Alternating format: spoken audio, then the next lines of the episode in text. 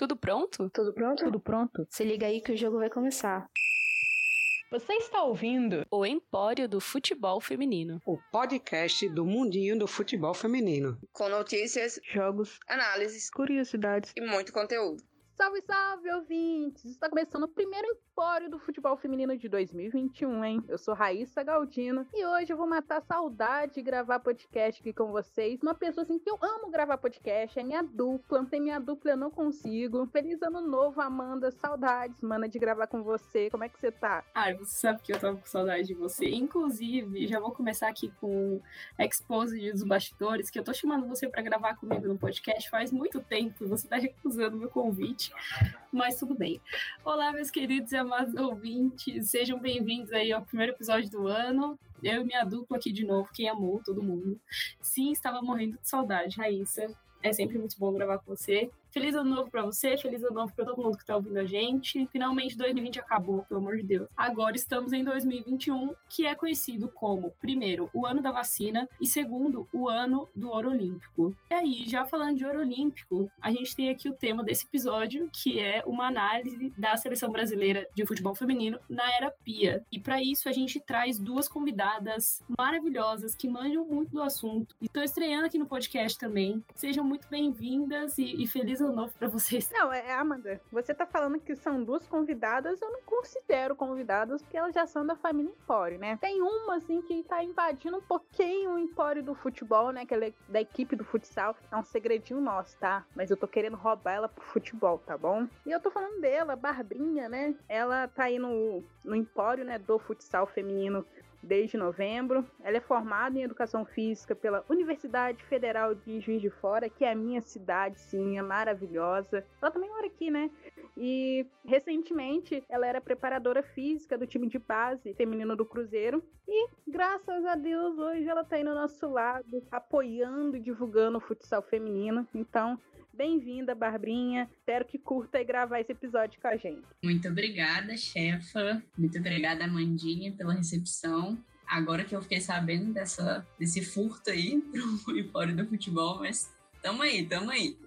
E a outra pessoa que tá aqui fazendo estreias em podcast com a gente, que ela já tá indo em pós, já tem um tempinho fazendo as entrevistas, enfim, contribuindo um monte no nosso projeto, é o Pitoquinha de gente, a Tainá Fiore, ou Tai. Ela cursa jornalismo e tá em muitos projetos falando de futebol, com foco também no futebol feminino. Tai, você tá nervosa e ansiosa para gravar com a gente finalmente? Pô, mas é um finalmente mesmo, né? Porque olha o quanto eu tô enrolando para participar de um podcast. Então, muito obrigada pela recepção, meninas.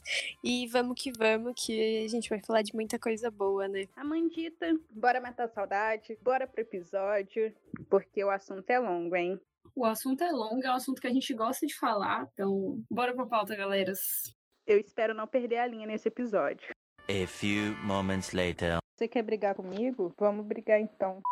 Em julho de 2019, praticamente, né, depois de um mês da eliminação daquela maldita eliminação da Copa do Mundo, né, nas oitavas de final, é, a Pia foi anunciada como a nova técnica da nossa seleção, né? Tu vens, tu vens. Primeira vez na história que a gente tem uma técnica gringa, e olha, o currículo da mulher é poderosíssimo, né? Com duas medalhas olímpicas de ouro e uma de prata no currículo, além do vice-campeonato mundial e uma bola de ouro como melhor técnica, a sueca chegava para assumir uma das principais seleções do mundo e gerou uma grande expectativa. E uma curiosidade que recebi no ponto é a FIFA anunciou a contratação da Pia antes da CBF. Depois fala que os brasileiros que são um bando de fofoqueiros. E a Pia ela assumiu a seleção em agosto e realizou a primeira convocação para um torneio preparatório, que foi o torneio Uber que tinha Argentina, Chile e Costa Rica e que foi realizado em São Paulo. E foi aí que eu conheci a Amanda, pessoalmente, né? Porque a gente sempre fala que a gente é de, de cidades diferentes e foi aí nesse torneio que a gente se conheceu, né, Amandita? É isso aí. Para quem não tá lembrado, lembrado, lembrade, desse torneio foi aquele que a Aline Reis pegou três pênaltis seguidos e o pênalti da Ender. Certeza que agora vocês sabem do que, que a gente tá falando. E sim, Rai, foi, foi o dia que a gente se conheceu, o dia que a gente tomou muito banho de chuva e foi um jogo inacreditável aquele, cara. Que dia, que momento.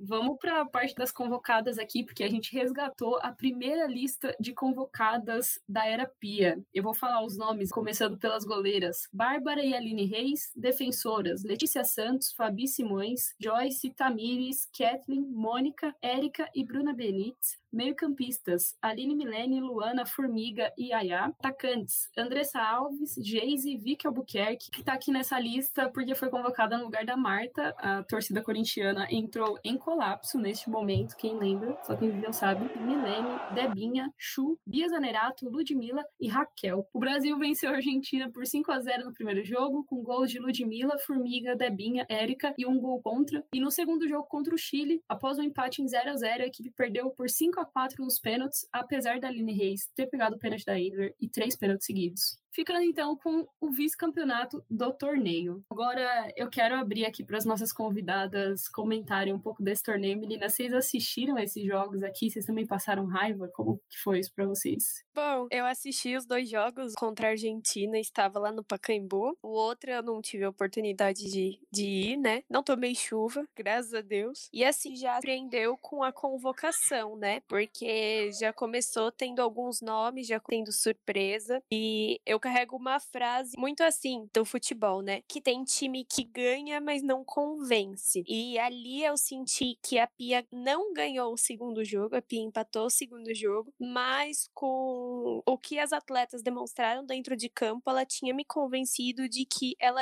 poderia trazer uma mudança para a seleção brasileira. Esses dois primeiros jogos e com essa convocação, eu já consegui sentir isso. E eu concordo com tudo que Thay falou. Foi um jogo também que eu já vi mudanças na mentalidade das atletas, enfim, me deu uma esperança, sabe, de que as coisas iam melhorar por lá. Então, apesar da gente não ter saído com, com o troféu aí de primeiro lugar, apesar da, da Aline ter sido o ápice, virei muito mais fã ainda dela depois desse torneio. Foi um momento que a Pia mostrou para que que, pra que veio, sabe? E foi nesse torneio que, assim, a gente percebeu que cobranças de pênalti seria talvez aí o grande terror da nossa seleção, né? Porque mais para frente a gente vai até debater mais a fundo que, cara, aquela final nos pênaltis, eu fiquei muito estressada, sabe? Porque dava para ter levado. Mas enfim, é, concordo com vocês. A gente viu, né, que a Pia realmente, é, para uma primeira convocação, fez o arroz com feijão, mas a gente vê que até o espírito mesmo e a garra das jogadoras tava diferente, né? Tinha algo diferente ali. E, cara, Chile, vem de novo tranquilo que a gente ganha goleada, hein? Concordo totalmente. Foi muito doido, assim, que eu acho que isso acontece num cenário geral do futebol feminino, mas o futebol feminino brasileiro é muito comum a gente ver isso, né? As jogadoras ou batendo muito mal ou não sabendo bater mesmo, tipo, atacante real, assim, não sabendo bater, penalidades. É... E, enfim, eu acho que isso acaba refletindo um pouco na seleção. Enquanto a gente sabe que tem outras seleções aí que não perdoam, nem dentro de campo, nas penalidades, então. Enfim, agora com os Jogos Olímpicos se aproximando, é um medinho que fica no nosso coração. Às vezes eu não consigo dormir à noite pensando nisso. Olhando pro nada e pensando se o Brasil está treinando penalidades. Vai dar, vai dar bom. Eu tô tentando ser uma pessoa positiva nesse ano. Então, assim, Titia Pia deve estar calibrando o pé dessas jogadoras. Porque, pelo amor de Deus, gente, vamos medalhar nessas Olímpicas. Eu imploro uma medalha olímpica, sabe? Eu não tô nem pedindo ouro, não, mas assim, por favor, Pia, prioriza o ouro. Mas sendo uma vitória, e talvez até nos pênaltis, já, já basta, Pia. Espero que ela esteja ouvindo esse meu apelo. Calibrando o pé, mas deixando a cabecinha bem tranquila também, viu? Porque um fator aí essencial na cobrança de pênalti é o psicológico, e a gente sabe que a Pia olha muito pra isso. E espero que estejamos todo, todo mundo acertada, todo mundo em sintonia e bem, pra gente conseguir converter essas cobranças aí que tem sido problema em, em outros momentos do passado. E agora a gente vai pular um pouquinho no tempo e comentar sobre a segunda convocação da Pia, que ocorreu em outubro, né, para dois jogos preparatórios contra a Inglaterra e Polônia. E aliás, foi aí que eu fiquei muito, muito nervosa e ansiosa, porque a Inglaterra é uma das seleções aí, pelo menos na época, estava voando, quase chegou na final de Copa do Mundo, e a gente vindo de uma seleção com uma comandante nova, estava começando a tentar uma nova reestruturação, fiquei assim, putz, vamos tomar uma goleada, né? No gol tivemos a Bárbara, Aline e Lele, defensoras, Poliana, Daiane, Tamires, Kathleen, Mônica, Érica, Giovana e Bruna Benite. No meio-campo tivemos Aline Milene, Thaisa, Luana, Formiga e Maria. E o ataque foi com Andressa Alves, Marta, Vika Albuquerque, Debinha, Chu, Zanerato e Ludmilla. E aí, o, o que foi assim que eu fiquei, caramba, o ouro vem, foi os resultados, né? A gente venceu por 2 a 1 é, contra a Inglaterra, e aí já começa a ter aquele brilho né, da nossa artilheira dessa nova era da seleção, que é Debinha, marcou duas vezes, e 3 a 1 sobre a Polônia. Formiga, Tamires e Debinha marcaram. Cara, como falar desse jogo contra a Inglaterra e não lembrar daquele lance do gol da Debinha, onde a Tamires bota a Nikita Paris para deslizar, né? Eu acho que ela tá deslizando até hoje. Rai, eu concordo com você. Eu acho que a gente ficou muito com esse gostinho, principalmente com o jogo contra a Inglaterra, a Polônia também, mas para mim, principalmente contra, contra a Inglaterra, me veio essa esperança de que, tipo, putz, agora vai, sabe? Tá tudo caminhando, vai dar super certo. Debinha tá voando finalmente. A gente pôde ver também a Debinha atuando um pouco parecido a forma que ela atua no North Carolina Courage, né? Que ela tem muito destaque, enfim, sendo referência ali no ataque. E aí me deu essa falsa esperança, assim. E falsa esperança porque a gente sabe o que, que aconteceu depois, principalmente com as convocações, assim, mas enfim. É, é, se, é sempre muito bom a gente ver a seleção brasileira jogando contra seleções de alto nível, seleções que estão no top 10 da FIFA. Isso deixa o meu coração quentinho, assim. Ai, bah, comentem, vocês também sentiram isso? Deu aquele fiozinho de esperança, aquele sentimento de agora vai?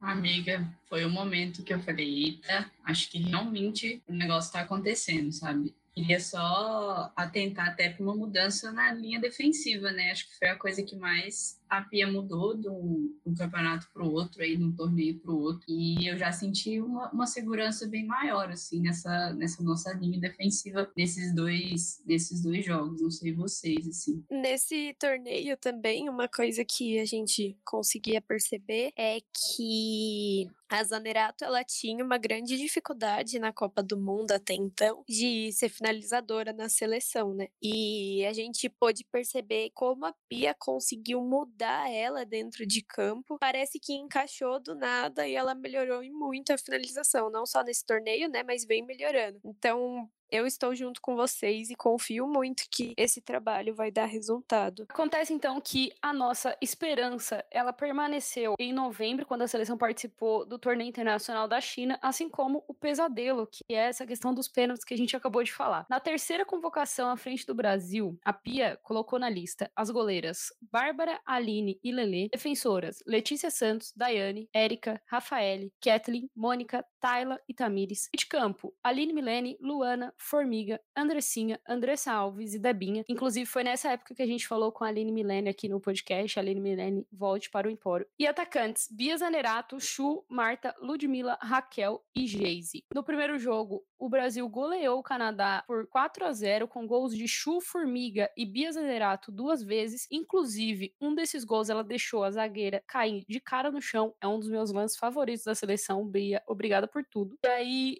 o Brasil venceu o torneio? Claro que não. Deixou o título escapar após empatar por 0 a 0 no tempo normal e perder por 4 a 2 onde ele, nos pênaltis, para a China. E aí, é aquilo, né? É o sonho da gente jogar contra um Canadá, vencer de 4 a 0 a gente jogar contra a China, empatar 0 a 0 mas daí vem os pênaltis e traz a gente para a realidade de novo. E eu acho que foi bem aí que a galera começou a perder um pouco da paciência com a Pia, né? Porque acho que todo mundo tinha uma expectativa dela fazer já uma grande renovação na nossa seleção. E aí a gente fica tipo, por que, Pia, você tá insistindo em alguns nomes? E por que, Pia, você não dá chance para algumas goleiras aí de base para levar para esses torneios? Seria uma baita experiência, né? E aí, nomes assim como da grandíssima Mônica foi o mais questionado. E a Chu também foi questionada, mas ela entregou aí nesse torneio. E sim, foi aí que eu comecei a ficar puta também com essas convocações. Eu acho que uma coisa que rolava muito antes era tipo, nessas primeiras convocações, o pessoal ficava: não, deixa ela trabalhar, calma,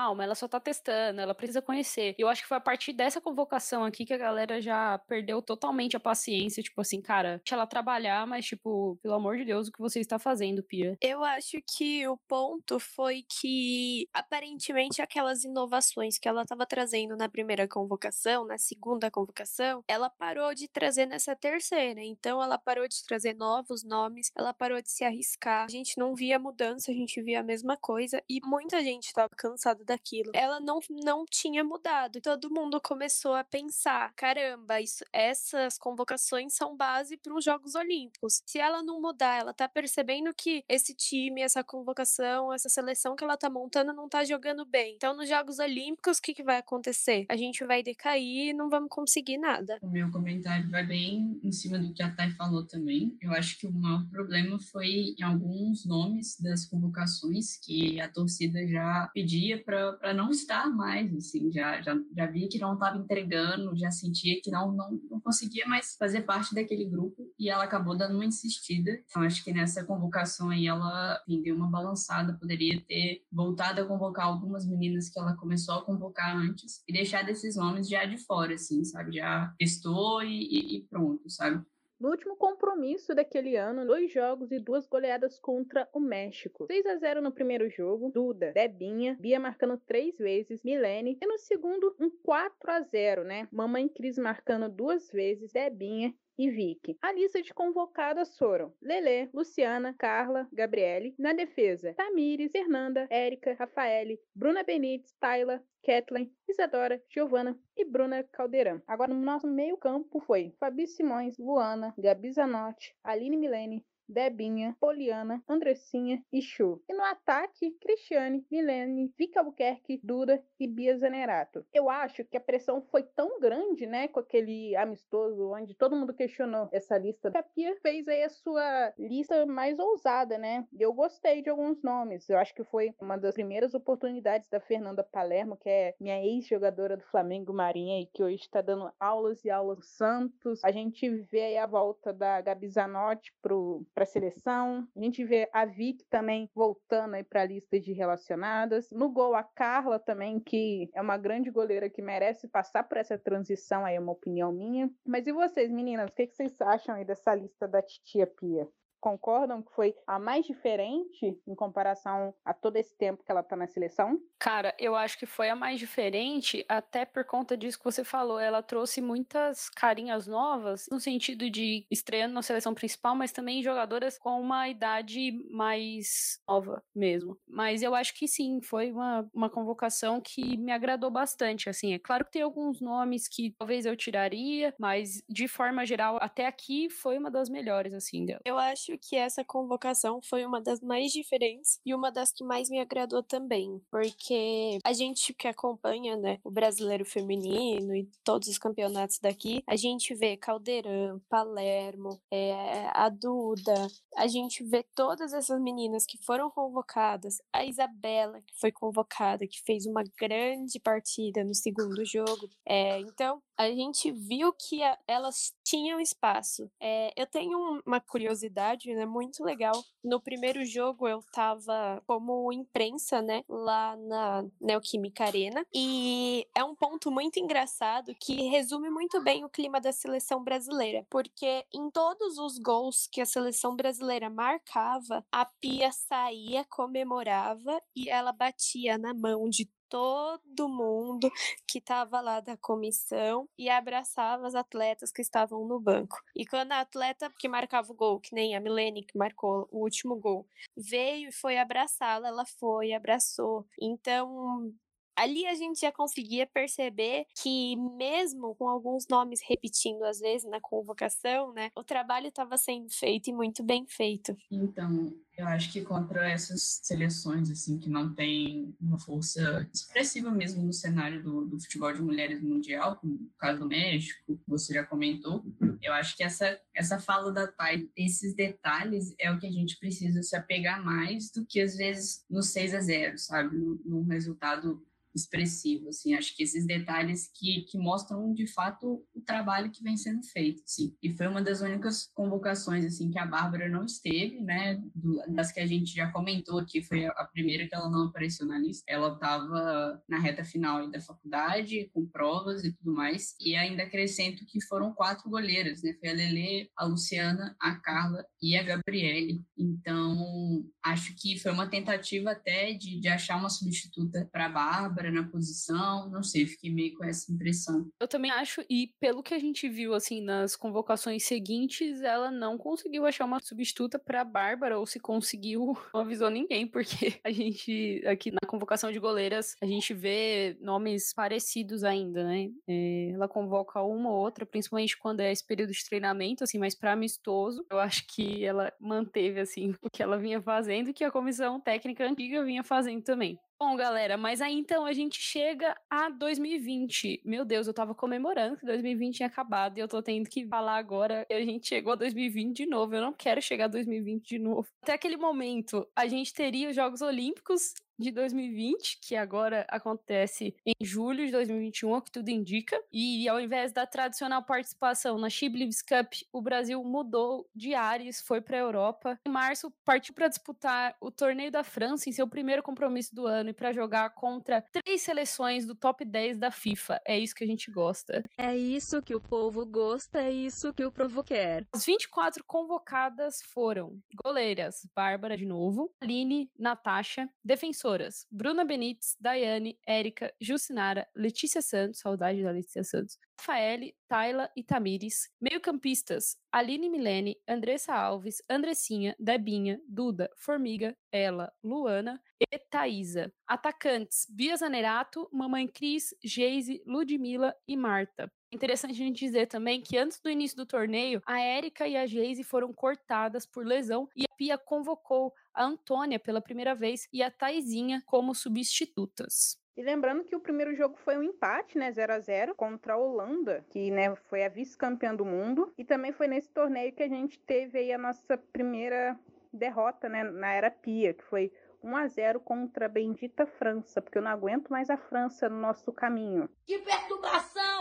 E aí contra o Canadá foi um empate com 2 a 2 é com os gols de Marta e Ludmilla. E aí, de novo, assim, a gente consegue ver uma tentativa de alterações na, na, na convocação, uma tentativa de chamar pessoas novas, mas a gente já começa a entender um pouco de como a Pia pensa a seleção, sabe? Eu acho que nesse momento de 2020, a Pia começa a moldar um pouco mais. Acho que passou um pouco da fase de testes que ela teve naquele inicinho que a gente comentou, é, de chamar alguns nomes e tal, e agora ela começa a, a moldar um pouco mais a seleção também. Bom, mas então, como todo mundo sabe, a pandemia da Covid-19 assolou o mundo, cancelando não só os próximos amistosos que já estavam marcados, mas também os Jogos Olímpicos e o futebol e a seleção brasileira entraram em uma pausa indeterminada até então. Uma coisa que eu queria destacar aqui antes da gente falar da próxima convocação é que nesse meio tempo, em 30 de julho de 2020, a Pia completou um ano à frente da seleção. Queria fazer uma recapitulação aqui desse um ano, porque apesar da gente ter esses pontos nas convocações, apesar também da gente não ter feito amistosos só com seleções de alto nível, né, top 10, enfim, acredito que foi um ano muito vitorioso da Pia. Esse período ela testou diferentes estilos de jogo, que era uma coisa que a gente não via na comissão técnica anterior, diferentes formações táticas e ao mesmo tempo eu acho que ficou muito claro pra gente alguns problemas do futebol de uma forma mais profunda. De 11 partidas disputadas, seis delas nós ganhamos, tivemos quatro empates e apenas uma derrota, um aproveitamento de 66%. Nesse período, a seleção marcou 26 gols, sofreu 5 gols, além de ter acumulado médias de 389 passes certos, 14 decisivos e 143 ações defensivas corretas por partida. De uma forma geral, eu avalio esse primeiro ano da Era Pia como positivo, com algumas ressalvas e que deixou muito mais claro pra gente que o problema da seleção, enfim, vai muito além da técnica que tá à frente, mas passa muito por isso.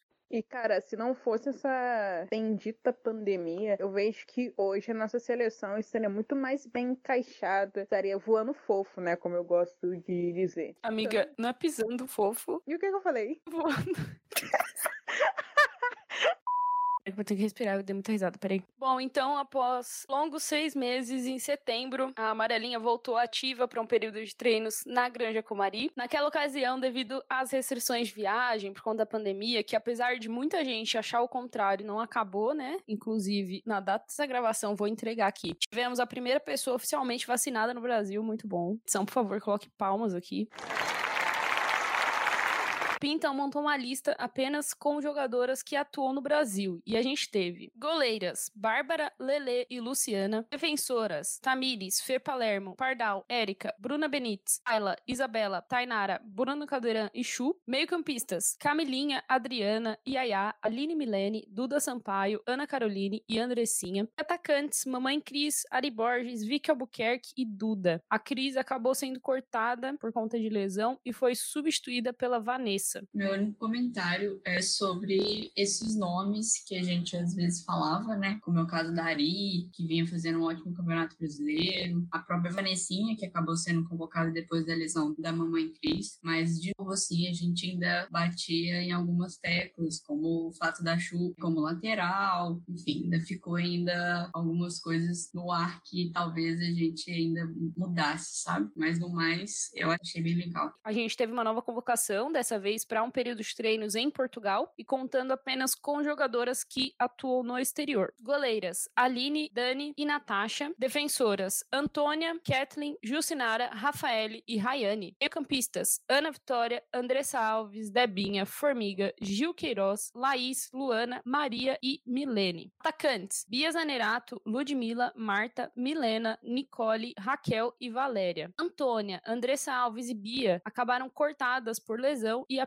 Optou por não substituí-las dessa vez. Impressão minha ou nessa convocação a gente teve bastante nomes de jogadoras que atuam em Portugal. Eu também senti isso. Mas entra naquele papo, é convocado uma vez e nunca mais, né? Como a gente não tem muita transmissão daqueles jogos treinos, né? A gente não consegue ver como a seleção tá, como a seleção reagiu. A gente às vezes não entende porque tal jogadora foi convocada e aí nas próximas nunca mais é relembrado esse nome. E eu sinto falta justamente disso que a Thay falou, assim, da gente conseguir é, ver um pouco mais do que acontece nos treinamentos, porque muita coisa acontece nesses treinamentos, né? Você tá com as atletas 24 horas por dia, tem o treino, tem momentos de descontração e tudo mais. Falta a gente compreender um pouquinho mais disso e, e a CBF nos dá esse material um pouco mais, sabe? A gente tá mais imerso no que acontece na seleção, até para evitar algum de cobrança também, assim, de, de torcida, sabe? Depois dessas convocações aqui que a gente teve, tipo, uma convocação de jogadores que atuam é, no Brasil, jogadoras que atuam no exterior, a gente teve uma coletiva, o Empório participou de uma coletiva da CBF e a gente perguntou pra Pia qual a maior diferença técnica, na opinião dela, entre jogadoras brasileiras que atuam no Brasil e jogadoras brasileiras que atuam no exterior. Ela falou sobre a intensidade de jogo e ela falou que tá sendo feito um trabalho na comissão técnica do GPS para ver qual é essa, essa diferença, se é a questão do volume de jogo, repetição de corridas, alta velocidade, enfim, é algo que eles vão analisar, eles iriam, né, analisar com cuidado depois desse período aí de treinamento. Depois a gente voltou para uma outra coletiva com a Pia e a gente perguntou bastante sobre a diferença entre a versatilidade e a improvisação de jogadoras em determinadas posições, levando em consideração a intensidade de jogo que ela está propondo para essas jogadoras. A gente fala muito também, a Bá comentou aí sobre diversos motivos que podem estar por trás da segunda convocação ou não de determinadas jogadoras, mas eu acho que isso é um ponto que a gente precisa discutir mais também, né? Porque às vezes a Pia acaba colocando uma jogadora para jogar em determinada posição e cobra uma intensidade dela que não necessariamente ela vai ter por ela não jogar naquela posição. Não sei se vocês sentem isso, acho que a Bá pode até falar melhor do que eu sobre esse assunto. Sim, a pessoa que a gente mais fala na seleção sobre isso é a Chu, né, que joga na Ferroviária como atacante e aí na seleção ela faz essa função de lateral e a gente não vê muito sentido nisso, assim. E isso me incomoda um pouco. Ela treinar de uma forma no clube e aí na seleção ela tem um outro tipo de comportamento. A Camiline, por exemplo, é uma, uma, uma outra jogadora que também fala-se muito dela jogar na lateral e aí eu já gosto, assim. Ela já atua às vezes é, no Palmeiras dessa forma e eu acho que é uma jogadora polivalente que agrega nas 18, sabe? Que, que seriam essenciais aí para convocação. Boa. E agora a gente vai pro último compromisso de 2020, né? Esse ano maldito. E finalmente tivemos jogo. Foi tipo um bota casaco, tira casaco, porque do nada surgiu a notícia que o jogo ia ser cancelado. E a gente, na verdade, só trocou o adversário, né? Porque inicialmente, se eu não me engano, a gente ia enfrentar a Argentina. E a gente acabou enfrentando o Equador por duas vezes, né? E aí vamos para a lista de convocadas. Goleiras: Bárbara, Aline e Lele. Defensoras: Tamires, Érica, Bruna Benites, Camilinha voltando para a seleção, Chu, Jucinara e Rafaele, meio-campistas, Andressa Alves, Adriana, Andressinha,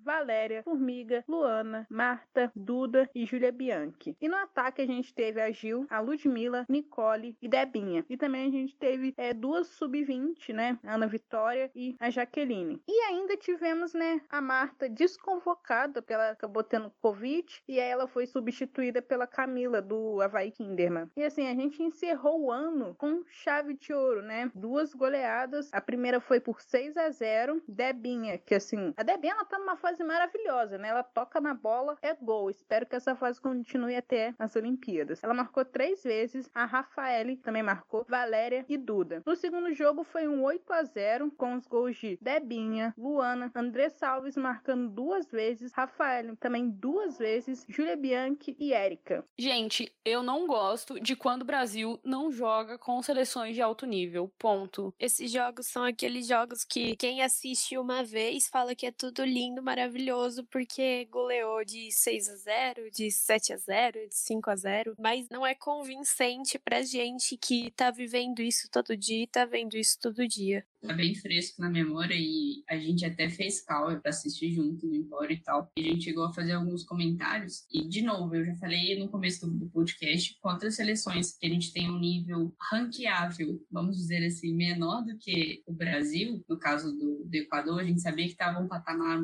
uma prateleira um pouquinho abaixo, a gente se atenta aos detalhes. Então, fugindo um pouco do 8 a 0 do 6 a 0 que quando coloca na manchete traz uma, uma coisa muito boa para a seleção, eu queria comentar sobre algumas coisas coisas do jogo, primeiro, na variabilidade dos gols, assim, foram muitos gols, e vários gols saíram de formas diferentes, assim, isso me encantou muito na seleção, sabe? A gente teve gol de bola parada, a gente teve gol de jogada saindo pelo meio, com a Nicole trabalhando muito bem pivô, a gente teve um ataque muito móvel, inclusive, com a Debinha e com a Nicole, fazendo uma baita de uma dupla, acho que a Nicole é um nome forte, inclusive, para se firmar na seleção. E aí eu começo a pensar em outras coisas também, de posicionamento, a Debinha em vários momentos de bola parada no escanteio, ela se posicionou mais na entrada da área, pensando né, até na estatura, eu acho, e na qualidade dela de realizar chutes de média e longa distância para pegar um possível rebote. Então eu começo a ver a seleção bem treinada, sabe? Eu falei de, de protagonismo no começo, até que eu senti um pouco falta e a Luana pegou um pouco desse protagonismo. Eu acho ele, ele importante, mas ele não é maior do que o coletivo. E nesses dois jogos, assim, para mim, foi incrível ver a seleção jogar da forma que foi, assim, sabe? Conceitos bem definidos. A gente teve o perde pressiona que tem a corintiana Amanda, depois você comenta sobre isso, mas o Arthur Elias faz muito no Corinthians, que é esse lance de perdeu a bola e já pressiona para recompor, para tentar roubar a bola mais próximo do gol adversário possível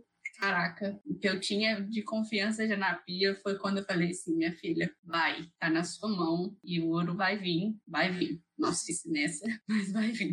Um dia vem. É um estilo de jogo que a gente vê bastante no Corinthians. Basicamente, a pressão pós-perda de bola não é só do sistema defensivo do time, né? Todas as jogadoras são responsáveis por recuperar a bola. Isso foi algo muito legal de se ver, assim, porque para você fazer isso, o time precisa ter muita intensidade mesmo e ele precisa ser muito coeso, assim, de uma forma geral, né? Então, muito legal ver isso na seleção, mas vou até discordar um pouquinho da Bá no sentido dessa esperança, né, que eu venho falando no episódio episódio inteiro. Eu não senti essa esperança, assim. Eu senti que a seleção tava bem treinada. Tipo, se a gente comparar, sei lá, com um jogo pré-Copa do Mundo 2019, sim, uma diferença enorme. Porém, muito fácil você fazer uma pressão pós-perda bem sucedida contra o Equador, sabe? Eu fico pensando se o Brasil conseguiria fazer uma pressão pós-perda contra os Estados Unidos da vida, sabe? Contra uma Suécia da vida. Isso me preocupou, assim, sabe? Foram dois jogos que a gente terminou de jogar e eu fiquei, tipo, ganhou, mas assim. Isso me remete àquela partida partida contra a que aconteceu, não me lembrava da seleção jogando daquela maneira com uma seleção vice-campeã mundial há muito tempo, entendeu? Então, quando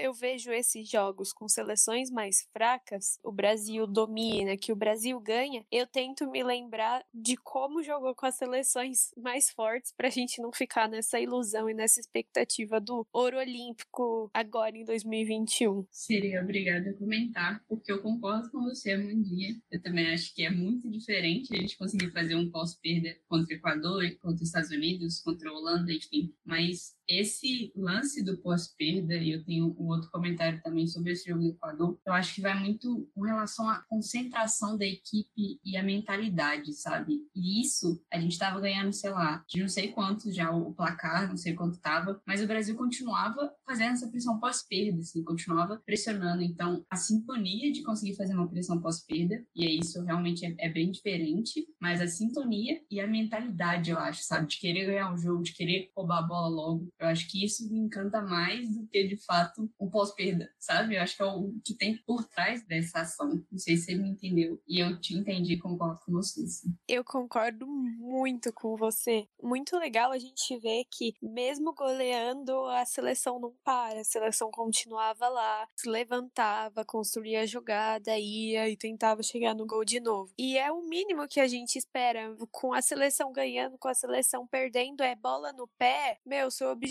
é levantar a cabeça, olhar para frente e seguir em direção ao gol, sabe? Temos outra mentalidade na seleção hoje, inclusive, que fazendo uma recapitulação, ao longo desse pouco mais de um ano aí à frente da seleção, a Pia já convocou um total de 66 jogadoras, 36 já atuaram sob seu comando, 19 foram convocadas pela primeira vez, 10 debutaram e 8 são nomes frequentes das categorias de base. Em 13 partidas foram 8 vitórias, 4 empates e apenas uma derrota, com 40 gols marcados e apenas 5 gols sofridos. As jogadoras que mais atuaram sob o comando dela foram quem, né? A capitã Luana, maravilhosa Luana, um beijo, vem pro Empório. A artilheira Debinha, Debinha, um beijo, vem pro Empório. Luana possui mais de 900 minutos jogados, é atual capitã, vai ser capitã que vai trazer o ouro limpo pra gente. Fazendo uma análise aqui, 13 partidas disputadas, a gente viu a Pia alternar entre quatro esquemas táticos diferentes: 4-4-2, 4-5-1, 4-3-3 e 3-5-2. Eu vou falar antes da Bárbara da aula. Eu acho que isso é muito lindo e muito legal da gente ver na seleção brasileira, porque ela se encaixa de várias maneiras e ela pode surpreender, ela pode se adaptar à seleção que ela está enfrentando. É muito bom isso dessa variação. A P, inclusive, nesses últimos jogos, variou até com três zagueiras, né? Ela tinha a Bruna, a Erika e a Rafa na zaga. E aí, só que a Bruna atuando como lateral também, enfim, é, hora era linha de quatro, hora era uma linha de três. Eu acredito que a Pia tenta variar bastante para quando ela pegar seleções com características diferentes, ofensivamente como defensivamente, ela consiga, hora, atacar essas seleções com as laterais, por exemplo, no 4-4-2, enfim, 3-5-2, enfim, não sei como, mas ela também consegue anular, sabe? Então acho que ela tem recurso para mudar a cara da seleção no meio de uma Olimpíadas, por exemplo, sabe? Que precisa jogar contra adversários muito diferentes, com características diferentes, e até dentro do próprio jogo. Ora, trazendo um pouco mais para o meio, com uma linha de três e uma linha de três alta, por exemplo, com a Bruna, a Érica e a Rafa. Ora, abrindo um pouco mais, é, colocando a Tamires como lateral, por exemplo, para tentar ganhar um pouco mais de qualidade no passe. Enfim, acho que a Pia tem opções. E é a primeira vez, desde que eu acompanho futebol e a seleção, que eu vejo que a nossa seleção possui grandes assim, possibilidades para jogar, sabe? Não tá preso, não tá estático. Enfim, depois dessas aulas, né? Eu tô adorando que nesse episódio aqui eu tirei para aprender, mas além dos esquemas táticos, vimos Pia testar também algumas jogadoras em diferentes posições, né? E buscar principalmente um ajuste defensivo. O ponto forte do ataque tem sido as jogadoras de velocidade, uma Debinha, como eu já disse que tá voando, a Zanerato e até mesmo a Ludmilla, todas utilizando tanto as pontas, mas também o meio, né? Tá para ser o meu novo trio favorito, né?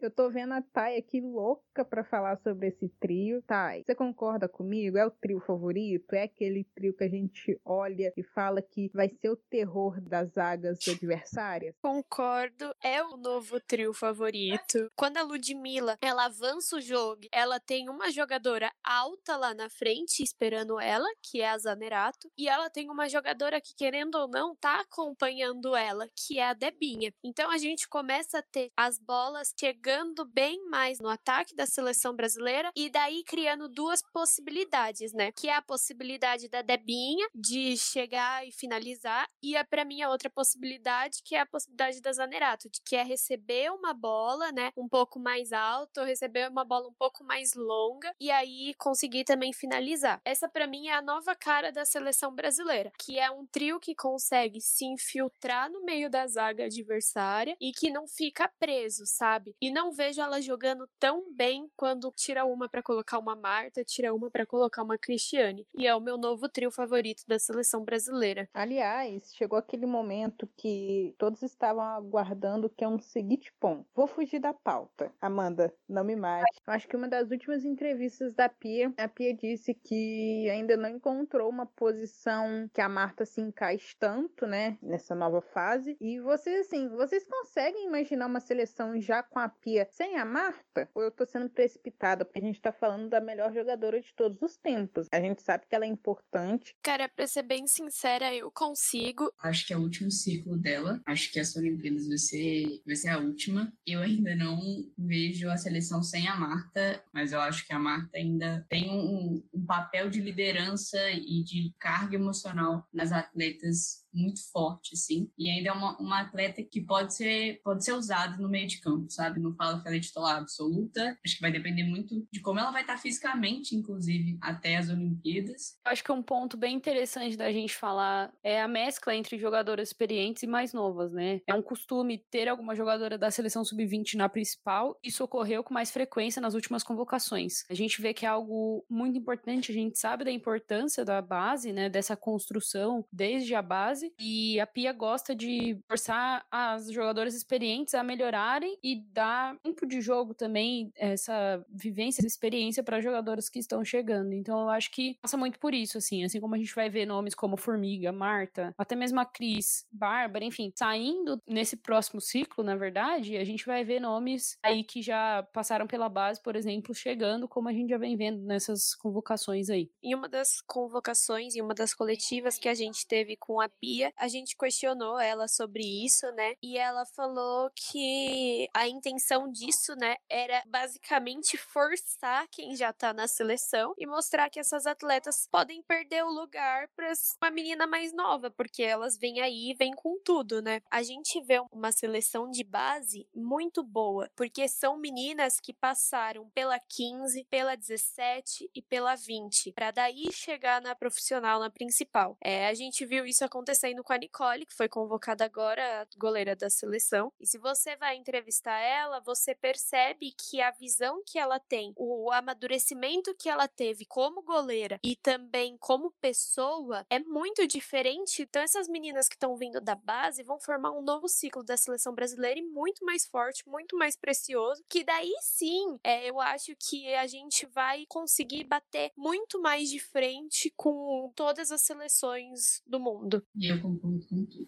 a base chega muito diferente. Tive a oportunidade de estar no Cruzeiro, como as meninas falaram. É muito diferente a forma como as meninas vão chegar, sabe? Como a Nicole chega, como a Thay falou. Como essa próxima geração aí vai chegar, sabe? Essas meninas que estão no sub-20 agora, principalmente, assim, nesse próximo ciclo delas de subirem para principal, vai chegar muito, mas muito diferente do que a gente estava acostumado, sabe? Essas meninas estão sendo preparadas desde os 14 anos agora, sabe? E isso nunca aconteceu no Brasil De uma forma sistemática e, e profissional como está sendo feito. Você vê a seleção da sub-17 participando dos treinos da, da principal, a sub-20 também, o Jonas, a Simone Jatobá, que é da 17, Jonas da sub-20 e a Pia, conversando muito. Quando essa, essa galera, essas meninas, né, chegarem, o Brasil vai chegar assim, com os dois pés na porta. Acho que quando essa nossa base chegar na frente, vai ser difícil parar. Então é isso, galera. Eu acho que a gente aqui já papiou bastante, a gente já trocou ideia, a gente já passou por toda essa linha do tempo da era Pia, concordando ou não com algumas escolhas. A gente, né, assume que sim, tivemos uma evolução, aí é pequeno ou não, fica, né, na visão de cada um. Mas a gente vai chegando ao fim desse episódio. É um prazer voltar a gravar podcast. Como eu disse no início, eu tava morrendo de saudade. E gravar com pessoas tão incríveis que estão dando aulas e aulas pessoas e que fazem parte da família Empório é algo absurdamente gratificante. Então, assim, obrigada, Amanda, minha dupla, que sem você eu não consigo. Obrigada, Bárbara, que vai vir pro futebol. E Thay finalmente estreando né, no nosso podcast. E você, ouvinte, só queria dizer uma coisa, hein? Voltamos. As mães estão on. Ai, obrigada. Sem minha dupla também não consigo, sabe? É sempre muito bom gravar podcast com você. Quero agradecer a Bá, quero agradecer a Thay por esse episódio maravilhoso. Se vocês quiserem se despedir despedir aí da galera, deixar as redes sociais de vocês, enfim. Depois eu volto para deixar as redes sociais do Empório também. Obrigadíssima pelo convite, foi uma honra estrear aqui no Empório do Futebol. Lembrando que eu sou do Juninho, mas minhas redes sociais, no Instagram eu tô como Bárbara Beppler, que é o sobrenome estranho e chique, como diz a Rai no começo do episódio. E no Twitter é Bárbara BPR. Podem me seguir, falo um pouco de tudo e mais no Twitter, inclusive, galera. Foi um prazer,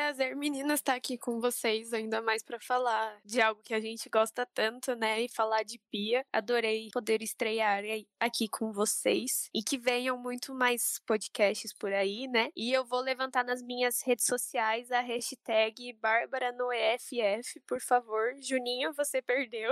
E vocês podem me encontrar no arroba Tainafior em todas as redes. É isso, um beijo para todos os ouvintes. É isso, galera. E se vocês quiserem encontrar o Empório nas redes, estamos no Facebook, Twitter Instagram, arroba Empório do FF. E recentemente também estreamos no YouTube Empório do Esporte Feminino, arroba Empório do EF. Vocês encontram vários vídeos das nossas entrevistas, vídeos falando sobre futebol também, inclusive com a galera do Empório do Futsal, enfim. Recentemente também lançamos nas redes sociais o Empório do Esporte Feminino. Por favor, sigam lá, arroba Empório do EF, também no Twitter, Instagram, Facebook. E sigam também o Empório do futsal feminino que teve podcast agora em todas as plataformas digitais, arroba Empório do FSF. É isso, um beijo no coração, se cuidem, usem máscara, distanciamento social, bebam água, vacina veio aí, mas é importante a gente se cuidar. Um beijo para toda a produção que ficou ouvindo o episódio até o final também, vocês são demais, e até o próximo. Na bruma das paixões quem dentro Tu pra brincar, não me quintal. No teu cavalo peito, no cabelo vento. E sulquarando nossas roupas no varal. Tu vens, tu vens, e já escuto.